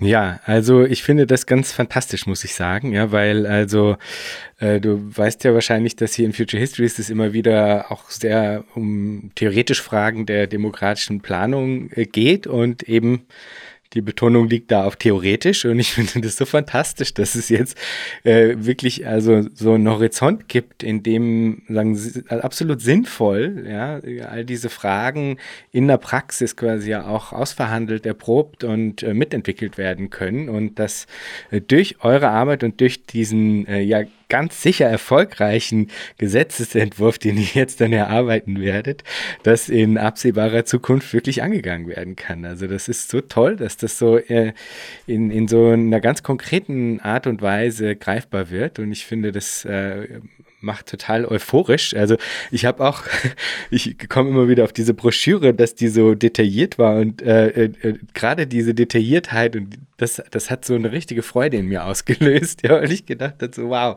okay, so das ist auf jeden Fall machbar, so das ist alles total plausibel, so es gibt so, es gibt die Bewegungsmacht, es gibt sagen ähm, eben diese äh, den Abschlussbericht der Expertinnenkommission, der so vollkommen klar macht, dass das so sinnvoll ist, ja, ähm, und es gibt Ideen Ideen dazu, wie das umgesetzt werden kann. Und ich finde das einfach nur fantastisch. Also vielen, vielen, vielen Dank ja, an euch alle, dass ihr das so weit getrieben habt schon und auch immer noch weiter treibt. Vielleicht kannst du nochmal äh, klar sagen, wie man euch denn unterstützen kann. Also wir hatten jetzt am Anfang äh, schon mal erwähnt, das Crowdfunding. Also das ist sicher sehr wichtig und alle, denen es möglich ist, sollten bitte auch in dieser Form unterstützen. Aber es gibt ja auch noch alle möglichen anderen Arten, wie man jetzt die Initiative unterstützen kann, wenn man es denn möchte. Mhm. Naja, das Wichtigste ist natürlich einfach direkt bei uns mitzumachen. Also wir haben ja verschiedenste Strukturen, zum Beispiel in den Berliner Kiezen, unsere sogenannten Kiez-Teams, wo es meiner Wahrnehmung nach wahrscheinlich am meisten Spaß macht, weil die Leute einfach zusammen eine sehr gute Zeit haben und sich sehr viel für die, ja, für, für ihren Bezirk überlegen, was man braucht und was man tun muss. Und dann auch in den zentralen Kampagnen Arbeitsgemeinschaften und da will ich besonders dazu einladen, vielleicht in unserem Social Media Team einzusteigen, weil die halt seit, also es ist wirklich eine endlose Daueranstrengung und immer mal wieder personell wirklich stark unterbesetzt. Und ähm, da wäre ja auch vorstellbar, dass man sozusagen von anderswo, wenn man gar nicht in Berlin wohnt, vielleicht manchmal ähm, Vorschläge macht, Share, Sharepics erstellt und so weiter. Genau, und ansonsten wird es dann wieder Zeit, wenn man Unterschriften sammeln kann, natürlich auch einfach im eigenen Alltag das zu integrieren und die Unterschriftenlisten mitzunehmen, wo auch immer man geht und steht. Das ist auch sehr wichtig, um sozusagen auch ein bisschen andere Kreise zu erreichen. Äh, ich denke, wir werden bestimmt auch wieder so eine Art äh, Camp machen, dass wir einladen, dass man auch von anderswo kommt, um uns zu unterstützen, einfach weil es so eine schöne Erfahrung war. Ja, und sonst bleibt natürlich noch, dass man äh, viel über uns spricht und auch schreibt äh, und einfach äh, ja die, die Ideen auch teilt und sie weiterspinnt, auf andere Kontexte anwendet. Und dann zuletzt äh, will ich trotzdem auch nochmal sagen, dass man sehr gerne spenden kann, auch in den kommenden Jahren.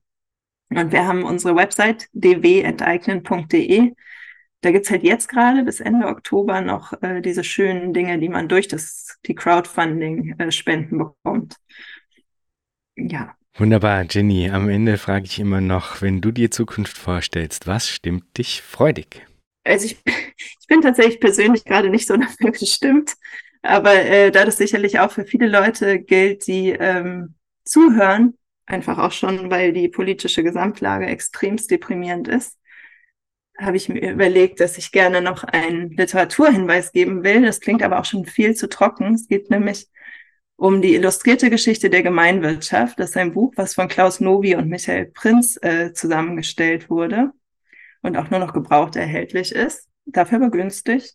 Und das erzählt äh, die Geschichte der vergessenen dritten Säule der Arbeiterinnenbewegung, nämlich neben Partei, Gewerkschaft, äh, die Strukturen der wirtschaftlichen Selbsthilfe. Und das mit ganz vielen Bildern, Fotos, anderen Dokumenten, super anschaulich. Und da dieses Kapitel zu lesen äh, über die Bauhüttenbewegung in den 20er Jahren ist wirklich was, was einen auch in Situationen von äh, politischer Depression, würde ich sagen, ein bisschen beflügeln kann, weil es nämlich einfach beeindruckend ist, welche reale Macht da aufgebaut wurde, welche weitreichenden Mitbestimmungsstrukturen dass es eben in der Bauhüttenbewegung mit dem eigenen Bauen, also insbesondere auch nach Bauhaus ähm, also auch wirklich so einen eigenen Ausdruck gefunden hat und dass es eine kollektive Kultur da gab, die wir so, glaube ich, einfach gar nicht mehr kennen in diesem Umfang, ähm, ist das wirklich einfach total motivierend. Also weil äh, das so zwar nicht imitierbar ist, weil natürlich die ökonomischen Bedingungen ganz andere sind und wir auch eine viel größere Diversität haben, also gar nicht so eine homogene Kultur wieder anstreben wollen. Äh, aber ich finde, wenn man das liest, hat man trotzdem das Gefühl, dass es wiederholbar. Und das geht sehr in die Richtung von dem, wofür wir bei Deutsche Wohnen enteignen auch kämpfen. Wunderbar. Jenny, vielen Dank für das Gespräch. Vielen Dank.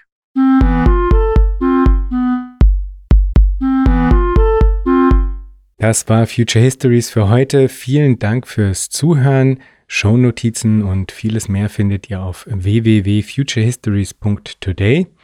Diskutiert mit auf Twitter unter dem Hashtag Future Histories oder im eigenen Subreddit. Ihr könnt Future Histories nicht nur auf allen großen Podcast-Plattformen hören und abonnieren, sondern auch auf YouTube, wo ihr neben den Episoden dann auch Kurzvideos zu Kernbegriffen einzelner Episoden findet. Schreibt mir gerne unter jan at futurehistories.today. Ich freue mich immer sehr über interessante Rückmeldungen und Hinweise. Wenn ihr Future Histories unterstützen wollt, dann könnt ihr das auf patreon.com-future histories oder auch via Spende auf unserer Homepage. Future Histories ist eine Produktion von Metalepsis, zu finden auf metalepsis.net. Bis zum nächsten Mal. Ich freue mich.